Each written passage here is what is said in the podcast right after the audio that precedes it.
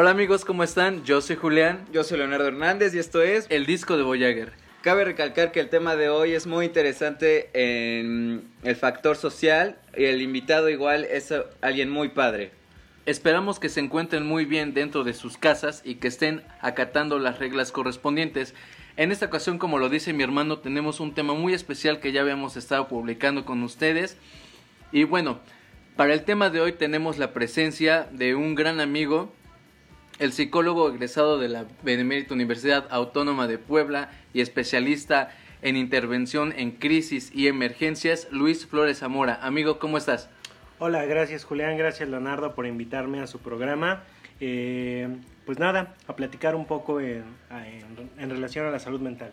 Sí, cabe decir que nuestro invitado ha dado varias conferencias respecto a este tema en diferentes estados de la República. Sabemos que tampoco para ti ha sido un camino muy fácil, pero lo has estado haciendo y te ha dado buenos resultados.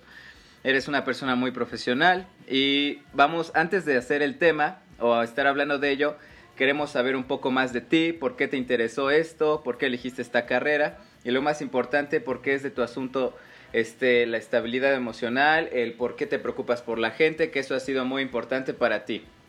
Ok, bien. Eh, vamos a comenzar desde el principio. Eh, me empezó a interesar la psicología eh, cuatro meses antes de, realizar el examen como tal. fue muy, muy curioso el hecho debido a que pues iba a estudiar contaduría pública, ya que la mayoría de mis familiares son contadores muy importantes. todo ocurre porque me empieza a llamar la atención una chica dentro de la preparatoria en ese momento eh, una chica muy bonita hasta la fecha, creo, y iba para la carrera de psicología. Entonces se me vino a la mente la idea de pasar más tiempo con ella y dije, pues, ¿qué voy a hacer? Pues estudiar también psicología. Eh, hicimos el examen, juntos ella no sabía que iba a estudiar psicología y de repente un día antes me la encontré y le pregunté qué estaba haciendo y me dijo que solamente estaba trabajando cerca de, del centro me preguntó qué qué hacía y le dije que iba a ver mi escuela, que estaba a un costado del Carolino, y me dijo, ¿en serio? ¿Cuál es? Y pues ya tuve que decirle psicología. Ella se sintió muy orgullosa o algo así, pero yo estaba esperando algo más. Así que le pregunté, ¿y tú a qué carrera vas? Obviamente, para esto yo ya sabía. Y me dice que psicología, pero que no se pudo quedar que no, pasó el examen. Entonces fue una cruda decepción para mí. Y entrando directamente a la carrera al día siguiente, pues mi mentalidad y sobre todo las expectativas que tenía en relación a una carrera profesional se vieron limitadas debido a que tomé la decisión por mero impulso. ¿no? Y eso es algo de lo que vamos a hablar el día de hoy. O sea que se podría decir que tú decidiste estudiar psicología por una niña que te gustaba. Definitivamente, el amor pega mucho. Y tu estabilidad emocional se vio al borde, ya que no, no se quedó y todo. Pues... Sí, sí, déjame decirte que sí se vio, eh, hubo un desequilibrio por completo porque pues ya no sabía sobre qué tenía que hacer, ¿no? En relación a algo profesional y más que iba a formar parte de, de toda mi vida, ¿no? Bueno, ahora amigo, nosotros sabemos que tú eres un especialista en intervención en crisis y emergencias. ¿Cómo es que entonces decidiste ahora tomar esa especialidad o qué fue lo que te motivó a, estudiar todavía una especialidad? Bien, a lo largo de la carrera me di cuenta que parte de la psicología no era el ayudar a las personas como comúnmente se esperaba, ¿no? La idea clínica de poder ayudar a todos y de sanarlos de sus facultades mentales. La principal idea por la cual yo estudié psicología fue encontrar la nueva búsqueda de este amor, hacer una sublimación. El amor que tenía por esa persona lo tenía que traspolar o, llevar a otro, a otro punto, ¿no? Entonces fue cuando me enamoré de la psicología y decidí estudiar eh, por mí, adquirir más habilidades, tener más conocimiento, eh, aculturizarme. Muy bien, amigo. Pues eso suena muy interesante y de hecho, pues es una, es una razón pues muy, justifica muy justificable. Muy justificable. Es algo muy bueno que a pesar de que tal vez para ti en un principio fue un error, porque al darte cuenta de toda la situación que desbordó, tú reaccionaste de una manera madura y gracias a eso te llevó a lo que el día de hoy es tu carrera profesional y los éxitos que has tenido. Ahora, muy bien amigo, ¿qué te parece si pues entramos de lleno a lo que es el tema de este episodio que es salud mental, ¿de acuerdo? Claro, amigo. Bueno, pues para entrar de lleno, la primera pregunta que nosotros tenemos que hacerte es, ¿qué es la salud mental? Bien, eh, la salud mental conlleva diferentes mm, puntos de vista, ¿no? En general es un equilibrio como bienestar emocional, psicológico y social. Todo ello se ve repercutido en la manera en la cual interactuamos con nuestros familiares, con nuestros compañeros de trabajo, con nuestros compañeros de la escuela, y es decir, con toda la sociedad en general. Y la salud mental te va a permitir también conocerte, ¿no? Para empezar a tener una idea de, de, cómo estás siendo en diferentes etapas de toda tu vida. Pero entonces tú puedes decirnos que la salud mental está presente en, nosotros a partir de qué edad, desde que nacemos, inconscientemente ahí se encuentra o hay una edad predeterminada en la cual podemos catalogar a la salud mental como presente en nuestros seres. La salud mental eh, va a estar presente desde el momento de gestación. Hay características teratogénicas que van a permitir o que van a desequilibrar la salud o la adecuada salud mental llámese de algún tipo de trastorno del aprendizaje como autismo, síndrome de Down, Asperger, Kleffner, no sé, etc. Y esto se concibe desde factores genéticos eh, y meramente biológicos. Obviamente, conforme vamos avanzando a, lo largo de las diferentes etapas de nuestra vida, pues se van haciendo más marcadas ciertas interacciones o ciertos rasgos característicos de la persona que eh, denotan una adecuada o una negativa salud mental. Entonces, por ejemplo, tú nos puedes decir que la salud mental, así como las características fisiológicas y genéticas que con las que nosotros nacemos, la salud mental también puede ser heredada por nuestros padres. Claro, definitivamente, la salud mental puede ser heredada, heredada, perdón, eh, en relación al comportamiento que tienen directamente los padres con, sus, con tus antecesores. Recordemos que estos son características culturales y esto va a determinarse dependiendo del contexto donde tú te estés eh, guiando. Eh, quizá en el sur del Congo es muy normal o cotidiano observar a la gente desnuda, no presenta ningún grado de, trastorno o de alteración. Sin embargo, si lo llevamos a un contexto latinoamericano, en este caso México, eh, precisamente Puebla, llegamos a observar a una persona desnuda, pues están, entonces estamos hablando de que algo ocurre en su mente que no le permite eh, adecuarse o, pues sí, adecuarse a las normas o las reglas establecidas dentro de dicha sociedad. Cuando hablamos de eso, cuando hablamos de estas desviaciones atípicas o estos rasgos clínicamente significativos que no concuerden con la cultura, hablamos de una inadecuada salud mental. Es una respuesta muy amplia e informativa el, el saber que muchos no sabíamos que todo esto viene desde el núcleo familiar y es algo que puede afectar inclusive en las diferentes zonas culturales, porque también va de la mano eso, el dependiendo la zona donde uno esté va a depender la estabilidad emocional y los rasgos que estos lo pueden afectar, ¿no? Sí, claro, definitivamente. Eh, a lo mejor para nosotros como, como poblanos, pues eh, resulta ser muy cotidiano hablar em, de manera directa a las personas. Pero si nos vamos tan solo, cambiamos de región y nos vamos al norte o nos vamos simplemente a Veracruz y escuchamos eh, un regionalismo o un modismo, nos está interpretando la manera de, de la propia interpretación de la realidad de cada una de las personas. Cuando nos pueden decir una dirección, nosotros podemos pensar que con el tono alto que en la cual nos las dicen, nos están agrediendo, ¿no? Y al pensar que nos están agrediendo, nosotros llegamos a, sacar conclusiones de ello. ¿Sabes qué es? Que es muy eh, grosero, es una persona muy déspota, eh, muy autoritaria, etc. Cuando nosotros generamos este tipo de interpretaciones. Es muy interesante, gracias por esa respuesta que nos ha brindado demasiada información. ¿Te parece que pasemos a la siguiente pregunta? Claro. Está bien, entonces la siguiente pregunta sería, ¿es lo mismo un problema de salud mental que una discapacidad emocional? Bien, hablando de, de salud mental y discapacidad emocional, nos vamos a encontrar en el punto afectivo. ¿Qué es lo afectivo dentro del ser humano? Lo afectivo va a englobar sus emociones, sus sentimientos, ¿sí? y cómo interpreta estas emociones y cómo interpreta estos sentimientos en sus diferentes contextos. Las emociones, por una esencia misma, tienden a ser son atributos de toda persona sobre la cual interactúa, pero tienen un menor impacto sobre las demás personas. ¿Qué quiere decir esto? Que si yo ahorita les digo, ¿sabes qué? Les voy a invitar una cerveza, les voy a invitar un trago, eh, a lo mejor ustedes se entusiasman, se llenan de vitalidad, se ponen felices. Pero esa felicidad va a ser banal, va a ser momentánea y va a durar a lo mejor dos, tres horas o si quieren no la, no la duramos hasta dos, tres días. Pero eso es lo que consiste la emoción en lo afectivo que es una interpretación de esa realidad que va a durar muy poco tiempo. Ahora, si nos vamos al estado afectivo en relación a los sentimientos, pues llegan a perdurar mayor parte del tiempo.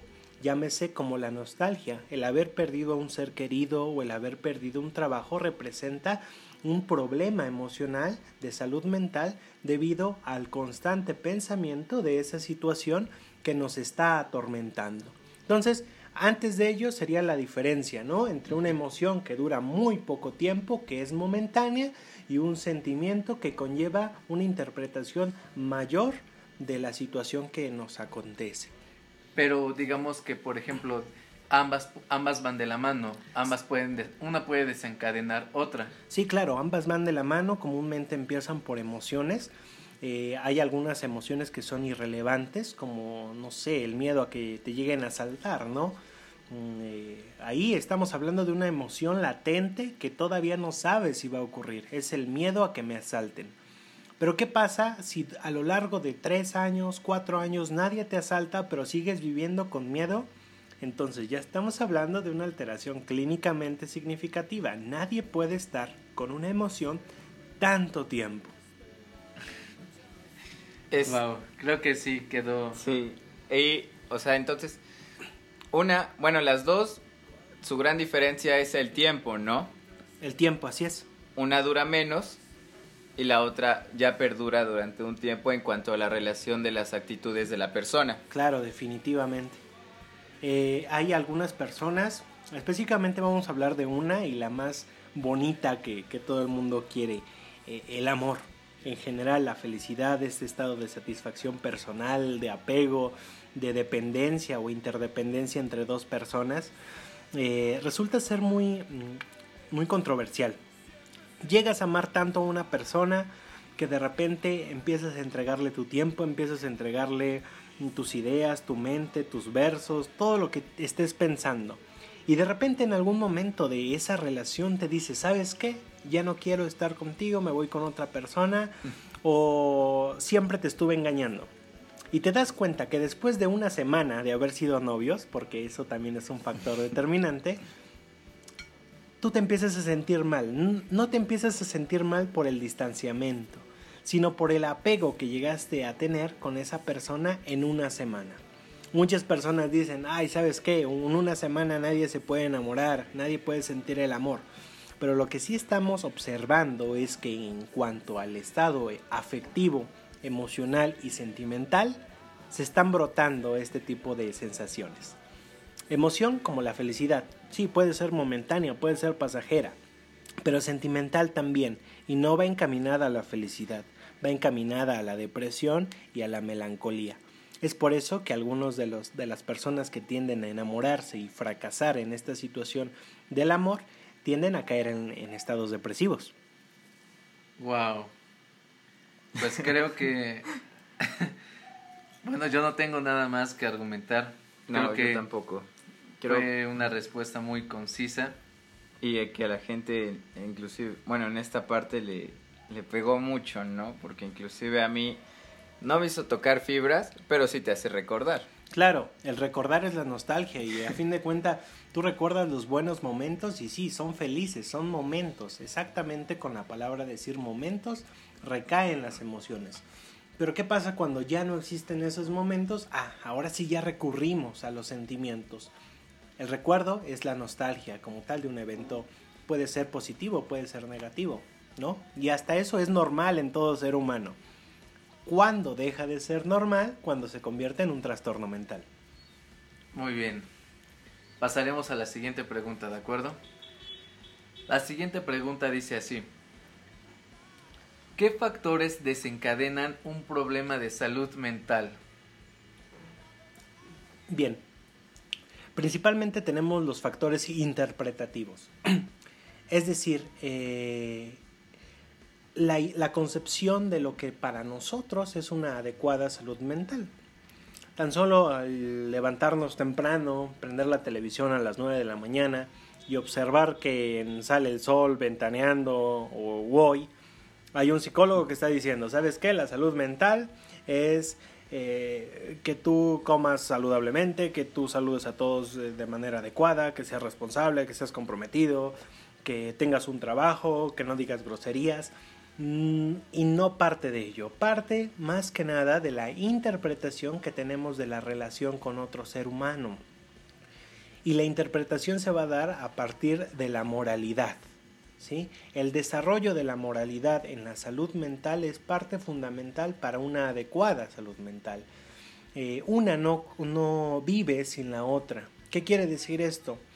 Que si yo respeto y conozco de antemano el valor del respeto, voy a estar en paz para empezar conmigo y con las demás personas.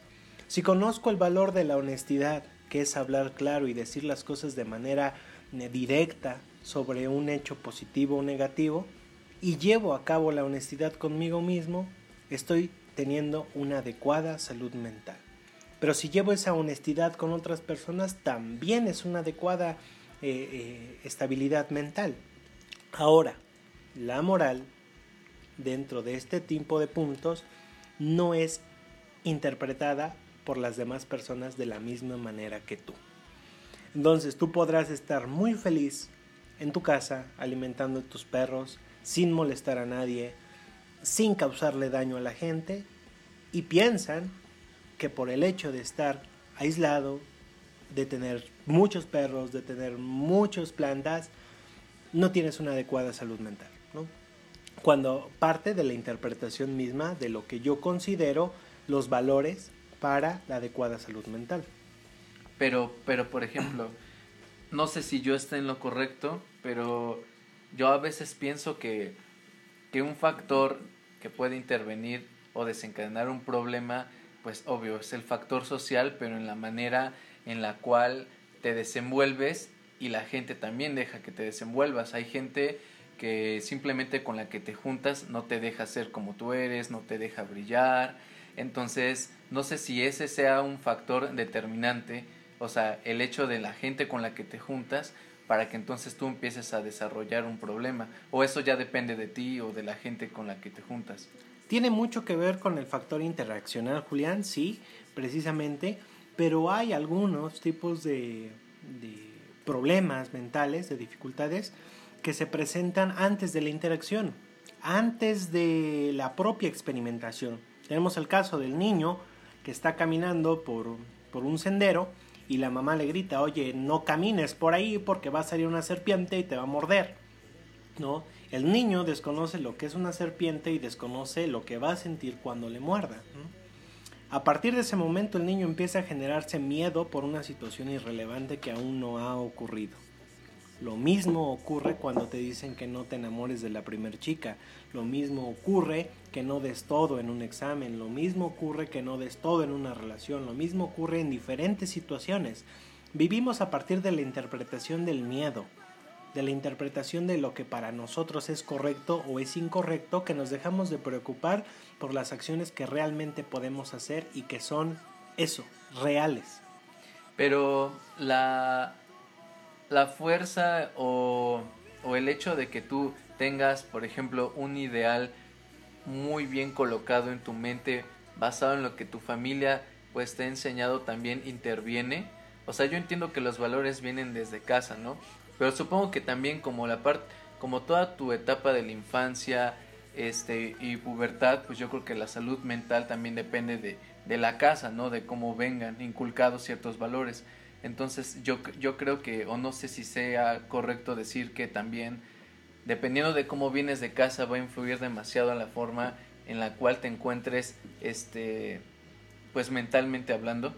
Sí, claro, la misma familia eh, marca eh, o pone en, la mesa marcos interpretativos de la propia realidad. ¿Qué quiere decir esto? Que si tú llegas a observar a papá o a mamá que llegan a las 11, 12 de la noche todos alcoholizados y que la casa o que la familia eh, funciona a pesar de esa conducta negativa, empiezas a adquirirla porque empiezas a creer que esa normatividad se tiene que vivir dentro de un sistema. Te empiezas a adaptar hasta el punto en el que en algún momento tú llegas alcohólico y cuando te cuestionen, la única respuesta que se te va a ocurrir es, yo observé a papá, yo observé a mamá, para todos en la familia es normal eh, esto, ¿no? No hace falta que, que modifique esta conducta. Tan solo el decir groserías, ¿no? para muchas personas puede ser eh, eh, perjudicial, pero para otros entra en la normatividad, entra dentro de lo que la propia familia te ha mencionado que es bueno o que es positivo. Si alguien llega a herirte, ¿sabes qué? Lo que tienes que hacer es darle un golpe, regresar, ¿no? Ser violento, actuar de, tal, de determinada manera. Si alguien está hablando de ti a tus espaldas, lo que tienes que hacer es ve y lo enfrentas y si se puede se agarran a golpes y de esa manera eh, resuelven los problemas, resuelven la situación. Cuando la propia familia ha marcado o te ha enseñado que debes de vivir de esa manera, cuando desafortunadamente no es así. Eh, muchas familias mexicanas llegan a marcar que los principios básicos de toda familia son los valores y la propia moral. Pero yo de repente escucho de pequeño que, que tocan la puerta, ¿no? Y están buscando a mamá y yo salgo y antes de que salga mamá me dice, ¿sabes qué? Si es el que me va a cobrar, dile que no estoy. Inocentemente yo voy, abro la puerta y le digo, dice mi mamá que no está. Y ya desde ahí estoy incurriendo en la mentira para salvar a un miembro de, dentro de mi familia. Cuando regreso con mamá, mi mamá me dice, oye, pero yo no te dije eso y me suelta tremendo cachetadón. Entonces, si la familia es aquella que está formando los valores como la honestidad, en determinado ejemplo no se está mostrando y nos da pie a que se siga estructurando esta conducta. Sí, este, entonces también puede, se puede inferir que si uno está mal, uno no puede estar bien con los demás. O puede darse el caso de que uno puede estar mal, pero uno puede estar bien con los demás. Claro, definitivamente. Mira, todos en esta sociedad eh, tenemos algún trastorno, por así decirlo. El trastorno límite de la personalidad, eh, el 17% de los mexicanos lo tienen. Eh, el trastorno de ansiedad generalizada, un 14.3% de la población mexicana. trastornos disruptivos de la conducta como agresividad, mostrarse seres iracundos, conductas violentas, o que agravien a otra persona el 4.3% de la población adulta. Entonces, sí, yo puedo estar muy bien en la casa, llevarme muy bien con los miembros de mi familia, pero en la sociedad, en el trabajo, en la escuela puedo ser un caos y desempeñar algunas características o unos criterios diagnósticos ya de un posible trastorno mental. Muy bien. Y con base a eso, entonces, ¿existen escalas para medir los problemas de salud mental?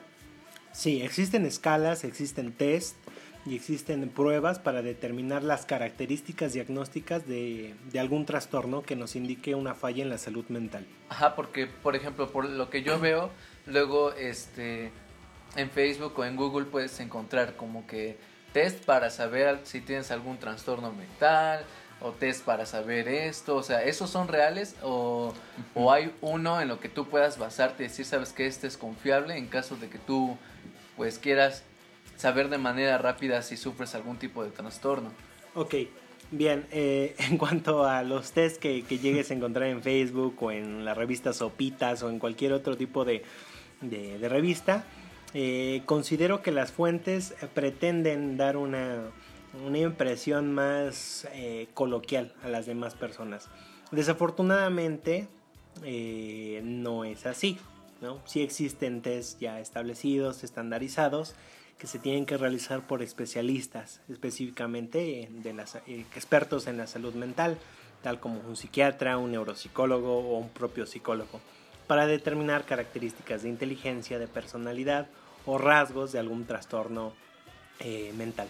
Entonces, en su mayoría esos test solo tratan de llevarse al, al término normal, a lo que la mayoría puede entender o conoce, pero sí puede haber uno que otro, pero es un poco difícil de encontrarlo, ¿no? Más que un test, eh, el test va a ser un instrumento. Un 10%, quizá un 5% de, de un diagnóstico, porque Como meramente... dicen, la punta del iceberg. La punta del iceberg, Wow. exactamente. Porque la mera interpretación de un, de un especialista te va a dar todo, toda la información necesaria. Tú puedes decir, ¿sabes qué? Hice un test en Facebook o en Badabun o en cualquier otra chingadera y lo que nos está mencionando es que tengo rasgos de una persona que es ansiosa. Ok, o tengo rasgos de una persona que es bipolar. Pero entonces yo me baso con la idea de que una persona ansiosa siempre está preocupada. O que una persona que es bipolar cambia de un estado afectivo a otro. Cuando no es así, se necesitan instrumentos más precisos y el diálogo con el especialista para poder determinar si el paciente es candidato o no a tener ese tipo de trastorno. Más eh, agregarle si va a ser candidato al uso de fármacos para disminuir ese tipo de, de trastornos. O sea que, por ejemplo, esto que acabas de decir, yo lo traslado a un ejemplo.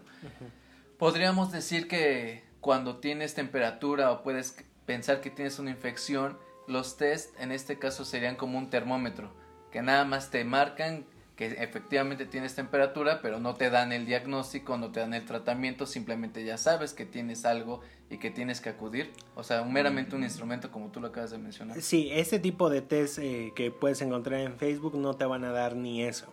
Simplemente te van a, a llenar el ocio y te van a generar otro tipo de patologías, ¿no? Este, y te van a poner a pensar si realmente tienes o no un trastorno. Ah, bueno. Sí, y en- o sea, sí. en vez de ayudarte o saber, e inclusive te puede dar más, Sí. más, por ejemplo, este trastorno del que puedas tener. Sí, Porque el, el basarte en una fuente no confiable ya te hace, como tú mencionas, ya te hace pensar si soy esto, si soy el otro, y el todavía no acudir a, a un profesional, pues todavía te hace más dudas y te hace buscar más en, por ejemplo, en Google, esto y el otro y esto, ¿no? Entonces, en, en la mayoría, en vez de beneficiarte, te perjudica. Sí, claro, te perjudica hasta tal punto que eh, 14 de 100 mexicanos eh, son candidatos a tener algunas características de hipocondria por malos diagnósticos orientados en redes sociales o por alguien no especialista.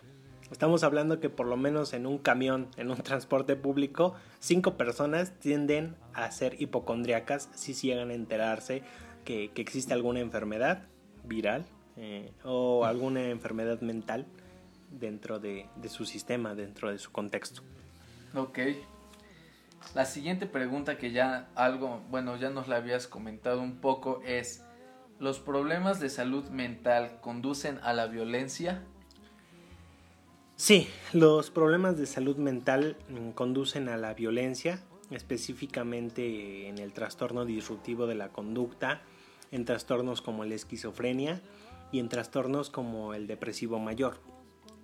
Eh, para muchas personas, y bueno, el que más nos está importando, el que más relevancia tiene es el trastorno de, de depresión o la hipomanía.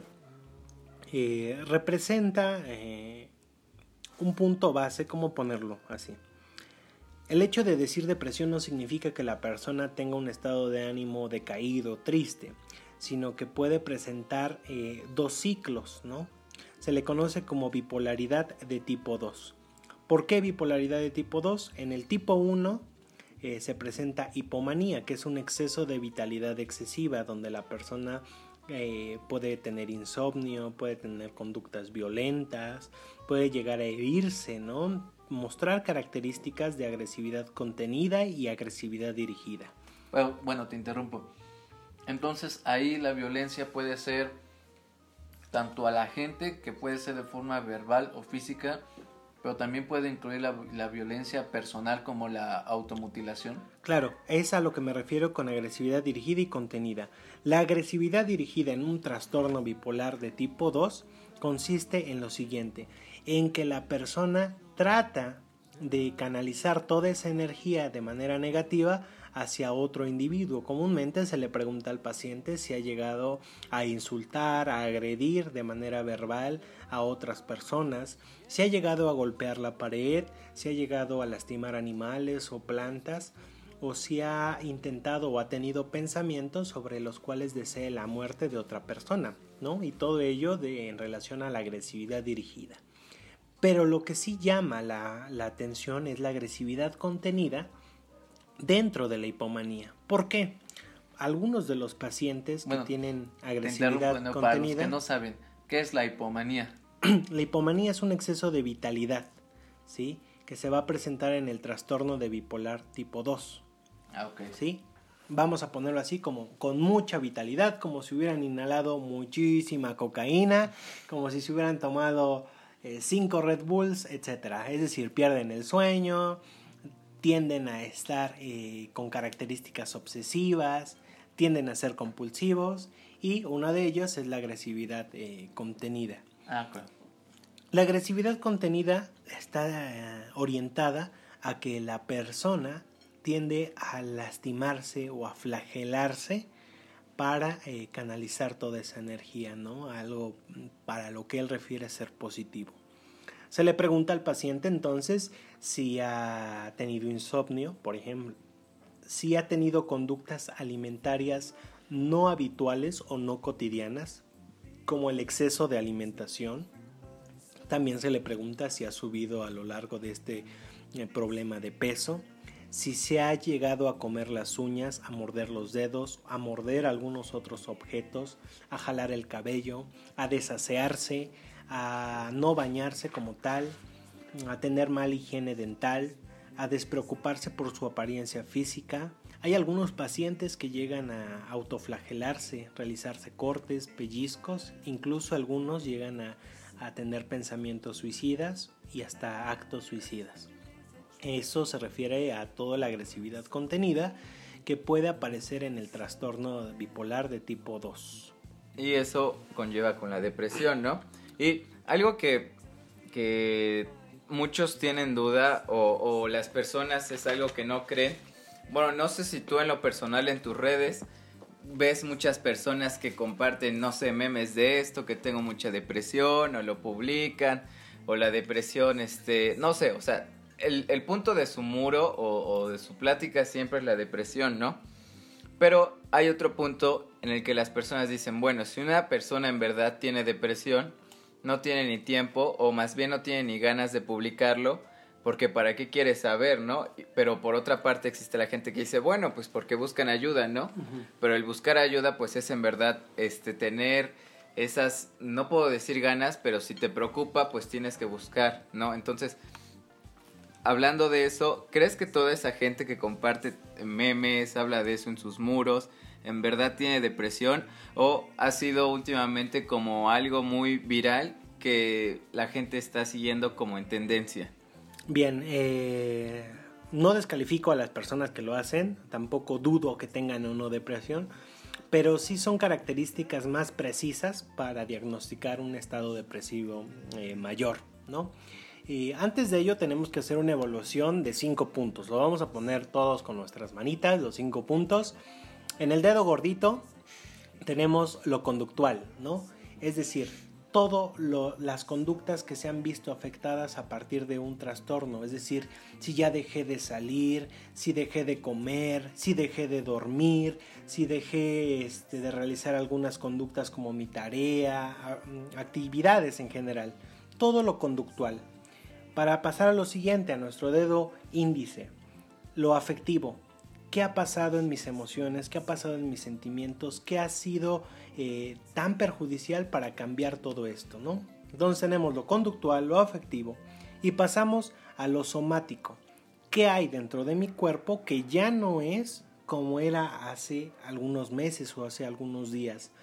He bajado de peso, he tenido dolores de cabeza, he tenido enuresis, eh, ecopresis, eh, síndromes vertiginosos, sincopes, eh, cualquier característica que tenga que ver con nuestro propio cuerpo, ¿no? Que dejamos de escuchar, que ya nos tambaleamos, que escuchamos el, típico sonido de tit, que tenemos visión borrosa, que sentimos que nos desmayamos, todo lo que tenga que ver con nuestro cuerpo. Entonces ya tenemos conductual, afectivo, somático.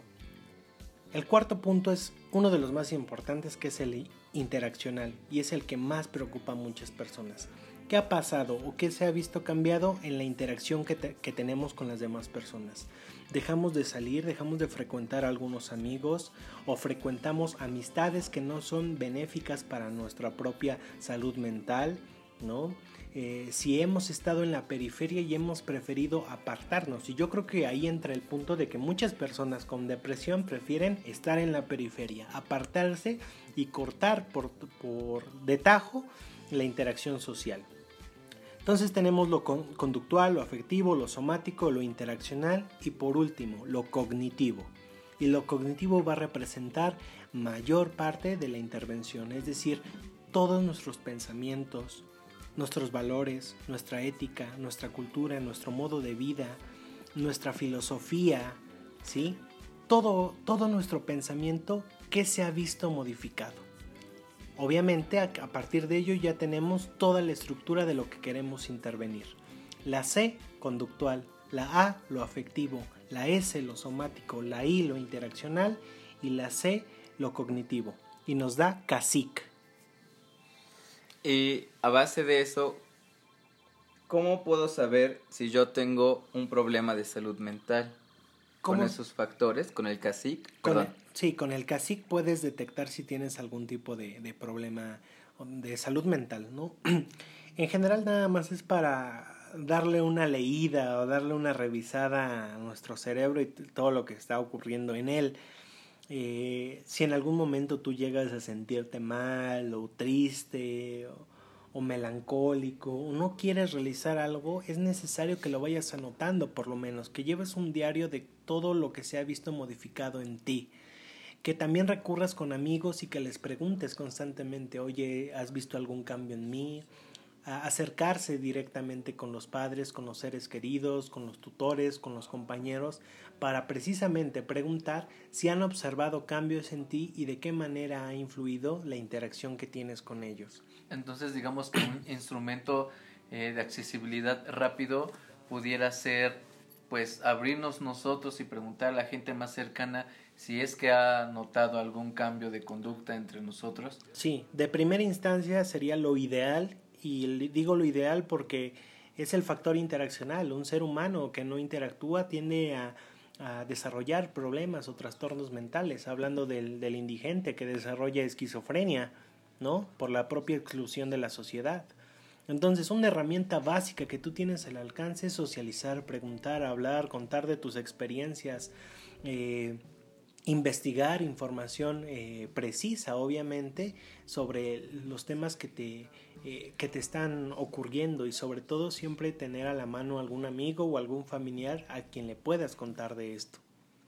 Muy bien, creo que o sea, estamos como que entrando a, la parte pues más este delicada, dado que muchos de las muchas personas o conozco casos que esa por más que suene la, la, la el método o instrumento más cercano y más fácil, pues para mucha gente es de los más complicados.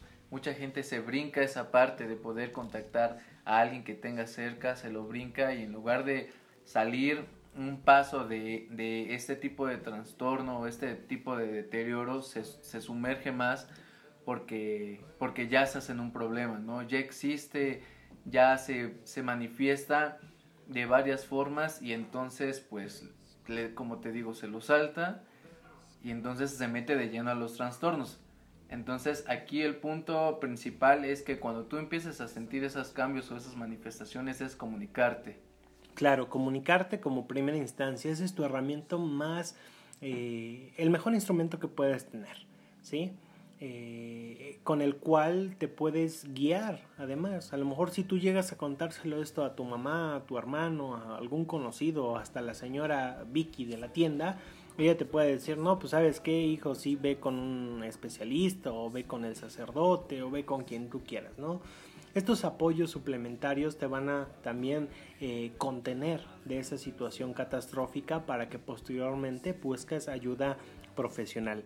¿no? Desafortunadamente aquí en México no se busca ayuda profesional para trastornos mentales, ¿no? A veces tenemos una mala idea de lo que es un psiquiatra, de lo que es un psicólogo, o por lo menos un psicólogo clínico, y creemos que solamente pues es llegar a platicar al consultorio cuando no es así nada más. O sea, sí se necesita tener datos muy precisos para un adecuado diagnóstico y posteriormente un adecuado tratamiento. Bueno, eh, en eso en eso tienes razón. Yo creo que mucha gente, más, más ahorita que tenemos a la mano pues información con tan solo googlearla, pasamos desapercibido y todavía se cree que pues que ir con un psicólogo es significar que estás loco o es que te imaginas que tú vas a un sillón y cuentas todos tus problemas y con eso se te va a, quitar o, o, la gente a lo mejor se confunde al psicólogo con una persona con la cual nada más te vas a desahogar, ¿no?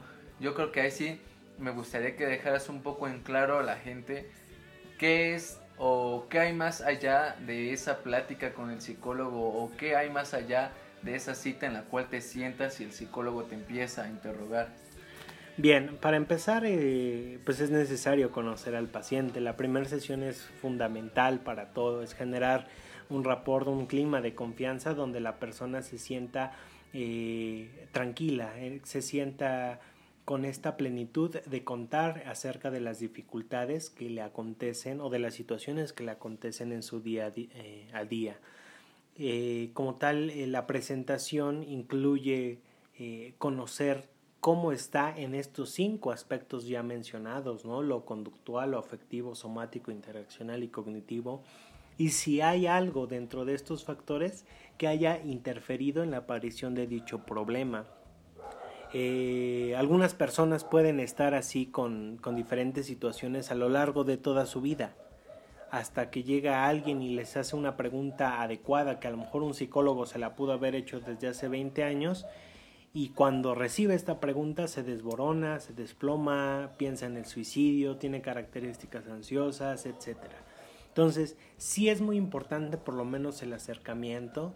Eh, créanme que la psicología clínica en este punto es muy flexible para dar a conocer sobre qué servicios va a otorgar y obviamente sobre cuáles van a ser los tratamientos para este tipo de dolencias.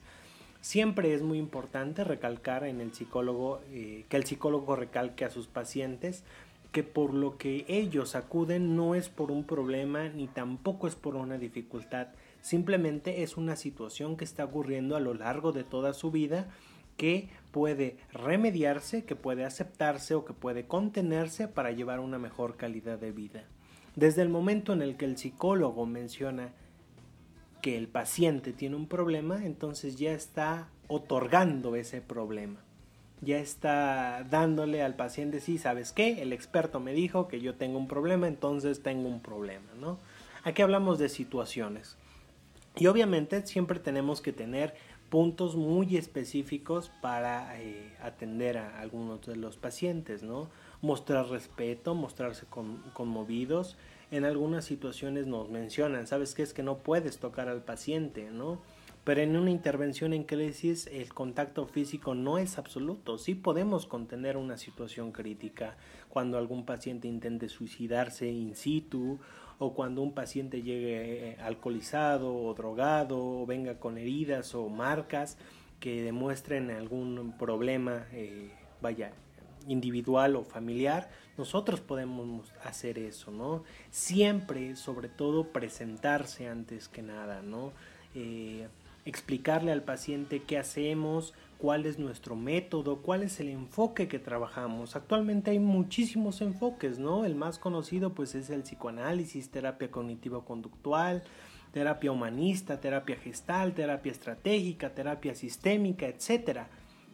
El paciente tiene que conocer cuál es el enfoque y el modelo que el terapeuta está trabajando y cómo va a intervenir.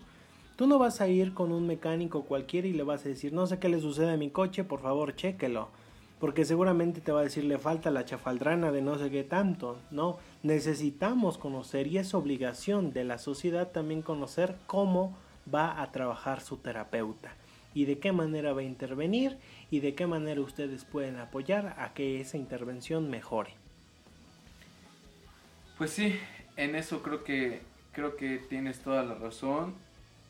El, el primer paso, como ya lo habíamos dicho, es la comunicación y nosotros creo que también como sociedad tenemos la obligación de conocernos a nosotros mismos y conocer cuáles son eh, pues los tipos de manifestaciones o al menos conocer en qué momento nosotros estamos bien, en qué momento es cuando lo dejamos de estar y esto es a lo que nos lleva a la siguiente pregunta que es cuáles son las necesidades personales y familiares tras el diagnóstico. Bien, lo que necesita hacer la familia, sobre todo, es este apoyo continuo al paciente. Eh, desafortunadamente vemos al trastorno mental como algo ajeno a la sociedad, donde todavía algunos de los pacientes psiquiátricos son mandados a instituciones de salud mental y olvidados. Son llevados como si fueran algún artefacto, algún objeto, o, o perdón por la expresión, pero basura, ¿no?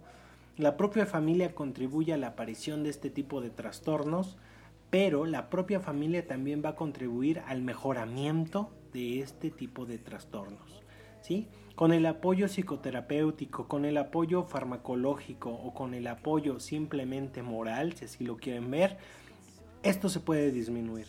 La necesidad de la familia al estar al pendiente de un paciente que tiene un problema de salud mental es fundamental en un 180%. Entonces, refiriéndonos a eso, ¿un psicólogo puede tratar a toda una familia? Sí, eh, el terapeuta va a atender a toda la familia en dado caso que sea requerido. Hay algunos casos de intentos de suicidio, de terapia familiar en situaciones de agresión, eh, terapia familiar en situaciones de divorcio, terapia familiar en situaciones de duelo, como son la tanatología. Y obviamente el terapeuta tiene que estar consciente sobre qué modelo debe de ocupar para intervenir a la familia. Hay diferentes modelos de terapia familiar, eh, hablando de terapia de Milán, terapia estructural, terapia sistémica centrada en soluciones, terapia de palo alto. Hay diferentes modelos de, terapia familiar y es obligación de la familia preguntar qué modelo le conviene sobre el padecimiento actual de, del paciente o de la propia familia. Entonces, tú lo que estás tratando de decirnos es que en cuanto a necesidades familiares, la, la obligación que tiene la familia es apoyar moralmente y una vez que se ha dado puedes apoyarlo clínicamente, o sea, llevándolo.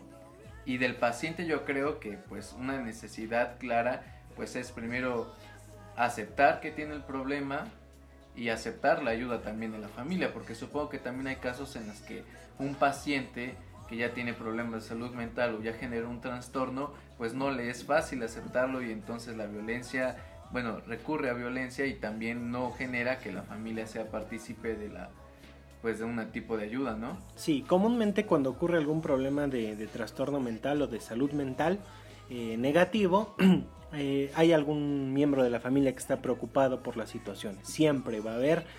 Eh, en dado se le hace la invitación de que el paciente pueda acudir a psicoterapia. En dado caso de ser un mayor de edad, eh, desafortunadamente no podemos intervenir de otra manera más que con la persona o con esa unidad del sistema que está eh, interrelacionándose. Es decir, educar a la persona que va a estar a cargo de ese paciente. Y obviamente tratarlo de convencer ¿no? las demás unidades para acudir a psicoterapia. En dado caso que toda la familia desee acompañar al paciente, se tiene que llevar una sesión individual con el paciente y se tiene que llevar una sesión con todo el grupo, es decir, con toda la familia. ¿Para qué? Para que todos estos engranes puedan surgir y puedan moverse de manera adecuada. No solamente mandamos a nuestro pacientito que está todo deprimido y nosotros nos hacemos de la vista gorda. No, no, no, no. Aquí es, mando a mi paciente a su terapia o sesión individual y yo como mamá, papá, hermanos, tía, abuelito, primos, nietos, acompañamos. Quizá para, los que viven dentro del mismo techo. Claro, los que viven dentro del primer sistema, ¿no? Que sería el nuclear, para el mejoramiento de las conductas del paciente. Pero entonces, el hecho de que alguien esté acudiendo a clínica para mejorar involucra que obligatoriamente la familia tenga que acudir también a las citas o eso puede ser opcional. Yo entiendo que debe de haber una armonía, pero pues no sé si sea obligatorio. Eh, se le marcan esas pautas a la propia familia. Desafortunadamente a lo mejor la primera sesión sí llegan a ir todos y pierden esta continuidad. Lo más importante en este caso para el terapeuta es conservar al paciente para que él por sus propios medios, bajo sus mismos recursos y habilidades, eh, logre eh, resolver la situación que le, que le aqueja. Entonces, este tipo de problemas, digo, perdón, de personas con problemas de salud mental, ¿tienen que estar recluidos en centros psiquiátricos? No necesariamente, eh, hay que hacer una valoración previo a ello con instrumentos. Es necesario que acudan con un especialista para determinar eh, si van a estar en una institución psiquiátrica. Lo más seguro es que no sea de esa manera eh, que solamente se le dé eh, el fármaco y que tenga vigilancia constante de su sistema nuclear. Muy bien, ok, entonces pasando a otra pregunta, ya nos lo habías mencionado un poco, pero pues esta pregunta nos lo vuelve a preguntar, perdón por la expresión. ¿Con quién puedo acudir para que me oriente ¿Con quién puedes acudir para que te oriente? Bien, existen diferentes apoyos situacionales. El primero, el más esperado, pues sería la propia familia. Como segunda instancia, algún profesor o alguien, pues sí, un profesor o algún maestro. Tercer punto, si vamos a tocar el punto de la religión, puedes acudir con un sacerdote, con un rabino, con tu gurú, con con quien tú desees para tratar de resolver tu situación o con un psicólogo. Lo ideal para la salud mental es que en primera instancia vayas con un terapeuta, que vayas con un psicólogo para que aclare pues todas tus dudas de lo que está ocurriendo en tu cabecita. Si no es así, acude con este tipo de personas, ¿no? A lo mejor con la propia familia y si tú llegas a observar que en la familia son las conductas negativas, pues sabes que voy con el sacerdote, o voy con mis maestros, voy con el psicólogo, ¿sí? Pero lo ideal es que en primera instancia se acuda con el psicólogo. Sí, y es que eso todavía es, no sé cómo, no sé cómo llamarlo, un, tabú, este, el hecho de que una persona, un estigma tal vez, sí, el, el, hecho de que una persona diga, oye, es que voy a un psicólogo, la mayoría de las personas lo toman de dos opciones, o que está loco, o no sé, o que tiene problemas muy fuertes, pero como ya, ya has mencionado y tengo que recalcar, no es necesario tener problemas mentales o simplemente hay que empezar a, no quiero decir idealizar, creo que la palabra correcta es normalizar el ir a un psicólogo, porque nuestra salud mental es muy importante.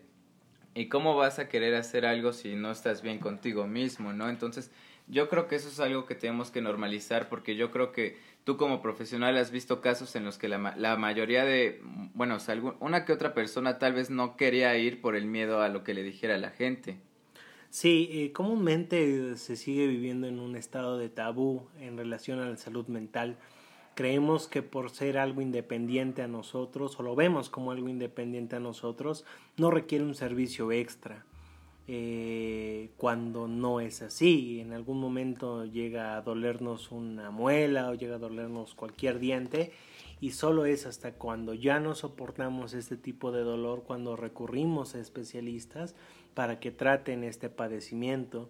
Pasa exactamente lo mismo con la mente desde el hecho de tener una duda, desde el hecho de no aprender adecuadamente, desde no poder pronunciar una letra adecuadamente como la R, la L, la D, la S, ¿no? Terapia de lenguaje. O sea, ya desde ahí nos está dando pautas de que algo está ocurriendo en nuestra cabeza que no está funcionando de una manera óptima y debemos de llevarlo a revisión, debemos de, de tener esta cultura de la salud mental, sobre todo para mejorar, ¿no? Para hacer frente a los problemas de la vida cotidiana, para estar físicamente saludable, tener relaciones sanas, trabajar de forma productiva, alcanzar nuestro potencial, tener mejores amigos, no sé, o sea, infinidad de cosas. No necesariamente necesitas tener un problema o una dificultad que te aqueje para acudir con un especialista. A lo mejor también puedes ir eh, para orientación vocacional, para consejería, para orientación psicológica, para despejar tus dudas, para aprender más en, el ámbito de psicología. O sea, eh, créanme que este punto es muy importante que todos lo escuchen debido a que no solamente las personas que tienen un trastorno son las idóneas para ir al psicólogo. Entonces, bueno, obviamente tú nos acabas de comentar que que el paciente que no va al doctor hasta que se siente mal, que el paciente que no va al dentista hasta que ya no soporta el dolor de muelas, es lo mismo para un psicólogo, hasta que de verdad el paciente se da cuenta que ya tiene un trastorno o que ya agredió verbalmente o físicamente a la familia, es como acude. Pero yo lo que veo es que en la calle encuentras en cada cuadro, en cada manzana un consultorio médico, en menor medida un consultorio dental, pero ¿qué pasa con los consultorios, cómo llamarle, psicológicos? Ajá, ¿Qué pasa con eso? ¿Por qué, ¿Por qué no los encuentras como que a de tan fácil acceso como un consultorio médico? Bien, son de fácil acceso, de solo que, bueno, todo esto ocurre desde la propia carrera, ¿no?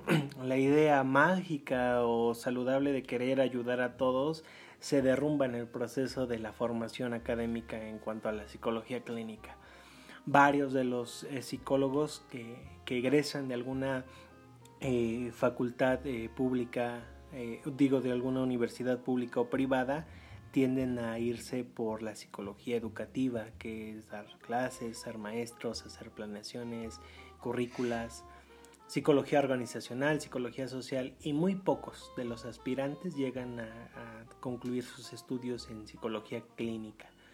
Más aparte de ello, pues es necesario tener una especialidad, eh, porque son problemas específicos. Alguien que egresa de cualquier universidad como psicólogo no está preparado para los problemas de la sociedad. Es por ello que no hay tantos psicólogos clínicos y si los hay, eh, pues tú entenderás que de todos modos las, las personas no acuden, ¿no? Entonces se ve limitado se ve como unas Coca-Colas en el desierto, ¿no? Hay a lo mejor muy poquitas, todos quisieran, pero pues mm, nadie se acerca, ¿no? Es como el miedo a saber que estoy mal. Ok. ¿Y cómo recupero esa salud mental? ¿Cómo recuperar esa salud mental? Indispensable. Tips, hacer ejercicio, dormir adecuadamente, por lo menos tus ocho horas. Eh, tomar agua eh, constantemente, tus 3 litros de agua, mantener tus relaciones sanas. Si tú me dices, ¿sabes qué? Josué Luis, tengo 7 amigos, procura socializar con tus 7 amigos. Si tienes 300 amigos, intenta socializar con los 300 para que vayas aprendiendo eh, acerca de la convivencia humana. empieza a, a, preocuparte por tus hábitos culturales y académicos, por lo menos Sí, o sea, leer 20 minutos al día, documentarse, bueno, ver documentales, eh, pasar menos tiempo de lo habitual ocupando el ocio, ¿sí? Tenemos al alcance las redes sociales, Facebook, Twitter y a lo mejor hasta Netflix, ¿no? Y preferimos pasar la mayor parte del día ocupando estas redes o estos medios de entretenimiento. Claro, está muy bien, pero solamente se tienen que ver como un 10 o 15% de toda nuestra productividad diaria y no de un 80%. Entonces la salud mental pues va a influir en todo lo que haces, desde todo lo que comes, todo lo que ves, todo lo que vistes, todo lo que te relacionas y todo lo que eres capaz de llegar a aprender, ¿no? ¿Qué te cuesta ver un documental de 10 minutos en YouTube? Llegas de acerca de animales o de serpientes o lo que tú quieras, aprendes un poquito más. ¿No? Sí. Quizá en algún otro momento que estás socializando en una fiesta o con una chica le empiezas a hablar de serpientes y empieza el proceso de socialización, empiezas a aprender de otro ser humano, ¿no? El proceso de socialización te va a permitir tener una adecuada salud mental, más aparte todos los otros tips que ya te he dado. Entonces, la forma en la que tú recuperas tu salud mental también es la misma forma en la que la puedes cuidar. Sí, claro. Sí, definitivamente tienes que cuidar tu salud mental con todas estas indicaciones y sobre todo tener mucha constancia de que eh, la persona o la plantita que estás trabajando eres tú mismo. Entonces, date esa prioridad, así como te das la prioridad de pagar internet, te das la prioridad de tener buena ropa, te das la prioridad de tener internet, date la prioridad de tener una adecuada salud mental. Ok, bueno, ahora una de las últimas preguntas que nosotros tenemos para hacerte y que nos llegó por parte de pues nuestros amigos es cómo nosotros como personas, como amigos, como parejas, eh, podríamos ayudar a la persona que está al lado nuestro y que sabemos que tenemos un y perdón, que sabemos que, que tiene un problema de salud mental. ¿Cómo podríamos ayudarlo? ¿Cómo podemos nosotros contribuir? Bien, sobre todo, muchas de las personas me dicen, ¿sabes qué es que yo tengo que estar eh, atrás de esa persona, insistiéndole, rogándole? No, es lo peor que puedes hacer.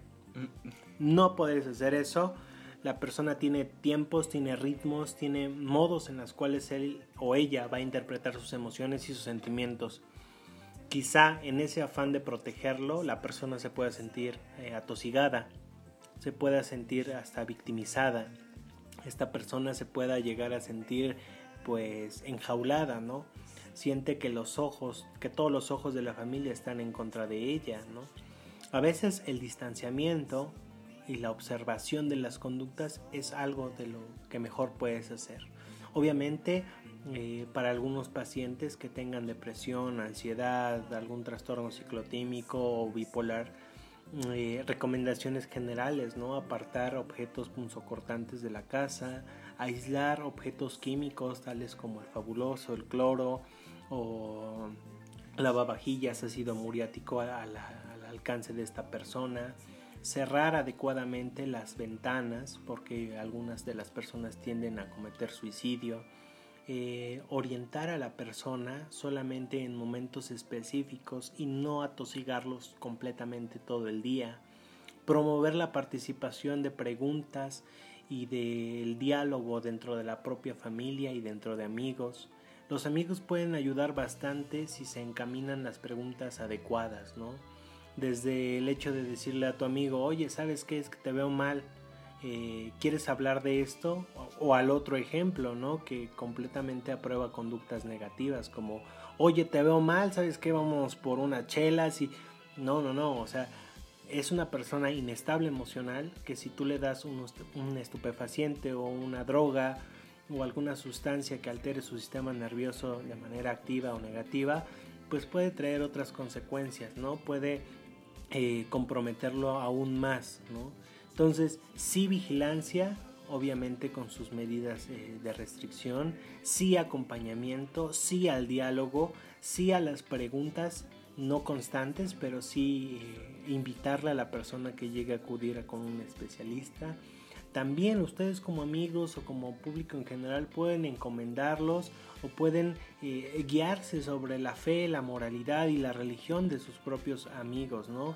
Invitarlos a ir a la iglesia, invitarlos a una mezquita, a un templo, a leer la Biblia, a leer el Corán, eh, a leer cualquier otra situación que los pueda eh, ayudar a ellos a resolver sus problemas de manera individual muchas de las veces como amigos es resolver los problemas o ayudarles con nuestras propias experiencias, lo cual también eso es erróneo. No podemos ayudar con nuestras propias experiencias porque como ya lo vimos, somos seres diferentes sobre los cuales actuamos en interacciones diferentes, con comportamientos, con maneras de pensar y con maneras de sentir completamente diferentes. Entonces, no contarlos, no contar nuestras anécdotas para querer alentar a las demás personas, simplemente dar un punto de vista de la situación que está aconteciendo esta persona y sobre todo invitarle a que acuda con algún especialista y que el acompañamiento de ustedes como amigos o de ustedes como familiar va a estar latente y siempre va a estar este, presente con el paciente. Muy bien. Eh, otra de las preguntas que nos llegó y que también tenemos para hacerte es, ¿es parte de un trastorno el que una persona disfrute de hacer sufrir a otra? Eh, sí, comúnmente es un rasgo, no de un trastorno, puede ser de varios. comúnmente es el del trastorno disruptivo de la conducta, el llegar a hacer sufrir a algunas otras personas. Eso lo, lo llegamos a hacer hasta con la mentira, ¿no? Y eso no significa que tengamos un trastorno, pero sí podría ser un rasgo. Necesitaríamos como más características, más indicios, como la finalidad para poder determinar si es un trastorno o no. Bueno, eh, llegamos al final de las preguntas. Eh, yo creo que pues a lo largo de todas estas conferencias que tú das, tratas de abordar temas de tronco común o no sé si tú lo hagas, pero yo siento que muchas veces lo que la gente o nosotros como sociedad necesitamos pues es educarnos a saber un poco más acerca de estos temas porque yo siento que este tipo de este tipo de problema que aqueja a mucha gente en México es como cualquier enfermedad cuando se detecta a tiempo. Cuando lo detectas a tiempo no requieres de tanto dinero, de tantas citas, de tantos especialistas. Yo creo que no sé si esté yo en lo correcto, pero hay, hay casos en los que algún tipo de trastorno o algún tipo de problema se puede tratar contigo mismo o acercándote con la gente que más, con la que más tienes confianza. Entonces, pues yo creo que la salud mental para mí son dos palabras clave, bienestar y vida plena. Yo creo que... Tres. Tres, perdón. no puedes, no puedes vivir, no puedes tener una vida plena sin que tengas una salud o un equilibrio emocional constante. Entonces yo creo que, o te agradecería que nos dieras una conclusión al tema del que hoy estamos hablando, pues para cerrar este, este episodio. Muy bien, pues recordarles a todos que la salud mental radica mucho en nuestro bienestar emocional, psicológico y social ya que afecta de manera oportuna en cómo pensamos, sentimos y cómo actuamos en la vida cotidiana. También eh, la salud mental nos va a ayudar a determinar cómo manejamos el estrés, cómo tomamos alguna decisión y pues va a estar presente a lo largo de todas nuestras etapas de la vida, desde la niñez hasta la propia senectud, ¿no? Es muy importante conocer de la salud mental eh, previa a ello para descartar la aparición de algunos de los trastornos mentales, ¿no? que nos hagan de cierta manera interactuar de, manera positiva o negativa con las personas que nos rodean. Eh, recuerda siempre tener una actitud positiva frente a cualquier situación, eh, mantenerte en buena forma física, alimentarte adecuadamente, dormir lo necesario, conectarte con los demás, a meditar y sobre todo obtener o buscar ayuda profesional si es que lo necesitas. Sí, yo sigo insistiendo, hay que normalizar al psicólogo, es por nuestro bien. Todo esto ha sido un, una plática respecto a algo que todo nos interesa, que algunos, algunos pueden decir, no, pues es que yo estando conmigo mismo con eso la soluciono, eh, yo soy muy estable emocionalmente, yo soy esto, yo soy el otro, pero tenemos que tomar en cuenta que por más independientes que seamos, siempre vamos a necesitar un empujón o palabras de aliento que nos ayuden para todo esto. Yo creo que, yo también creo que así como la, los pacientes recurren al doctor eh, un paciente debe de recurrir a un psicólogo por prevención, ¿no? Si un, si un psicólogo no, bueno, un profesionista más bien, no puede vivir de pacientes que llegan que, con casos severos de problemas de salud mental, sí pueden hacerlo de pura prevención. Entonces, pues amigo, amigo Luis, yo te agradezco que hayas estado en este primer episodio de este bloque que nosotros nos vamos a dedicar a hablar sobre temas de interés social. Te agradezco mucho tu presencia por todas estas preguntas que tenemos que nos respondiste, que nosotros sabemos que, como dijimos en un principio, son la punta del iceberg, ¿no? Pero pues esperamos que a la gente que nos escuche, si es que tienen alguna duda o si tienen algún problema, pues les hayamos dado ese empujoncito para que pues entonces empiecen a preocupar un poco por ellos y se animen a dar ese paso a recurrir a ayuda clínica, ¿de acuerdo? Claro que sí, amigo. Claro, eh, gracias Julián, gracias Leonardo por la invitación. Espero haberles resolvido algunas eh, preguntas y haber sido lo más claro posible porque a veces eh, también se me va el avión, también eh, tengo problemas, situaciones, como todo ser humano, ¿no? Este, pero espero haberles sido útil en cuanto a la resolución de sus preguntas. Por supuesto que sí, fuiste muy útil. Recuerden que no están solos, por favor, busquen ayuda. Nosotros vamos a dejar la información de Luis en los comentarios en nuestras redes sociales en caso de que ustedes necesiten ayuda. Aquí ya tienen de antemano pues este pues a nuestro gran amigo Luis. Nosotros esperamos que si les gustó pues lo comenten y lo compartan y que estén con nosotros en el siguiente episodio de este bloque de temas interesantes. Sí, aquí dejaremos los detalles igual en la información del podcast. Este, pues, si quieres también lo vamos a dejar, pero puedes comentar ahorita tus redes sociales y en dónde está ubicada este, la clínica. Tu clínica.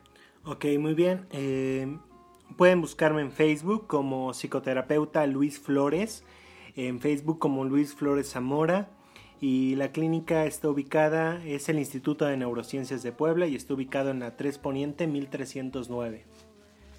Bueno, pues eso fue todo por el disco de Voyager. Esperamos que les haya gustado y entonces nos vemos a la próxima, amigos. Yo soy Leonardo. Yo soy Julián. Yo soy Luis. Y esto fue el disco de Voyager. Hasta luego, amigos. Gracias.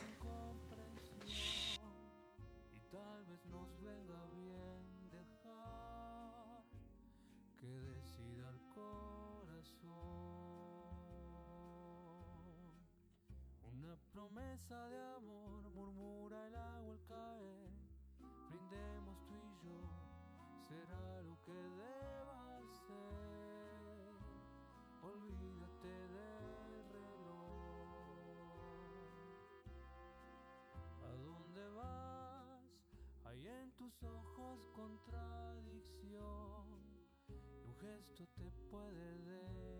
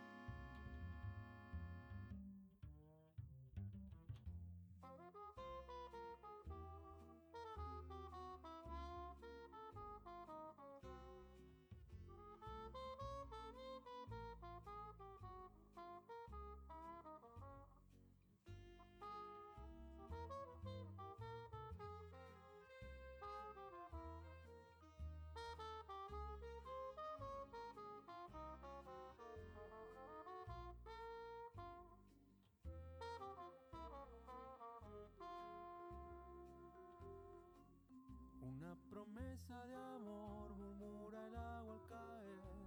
Brindemos tú y yo, será lo que deba ser. Olvídate del reloj. ¿A dónde vas? Hay en tus ojos contradicción. Un gesto te puede dar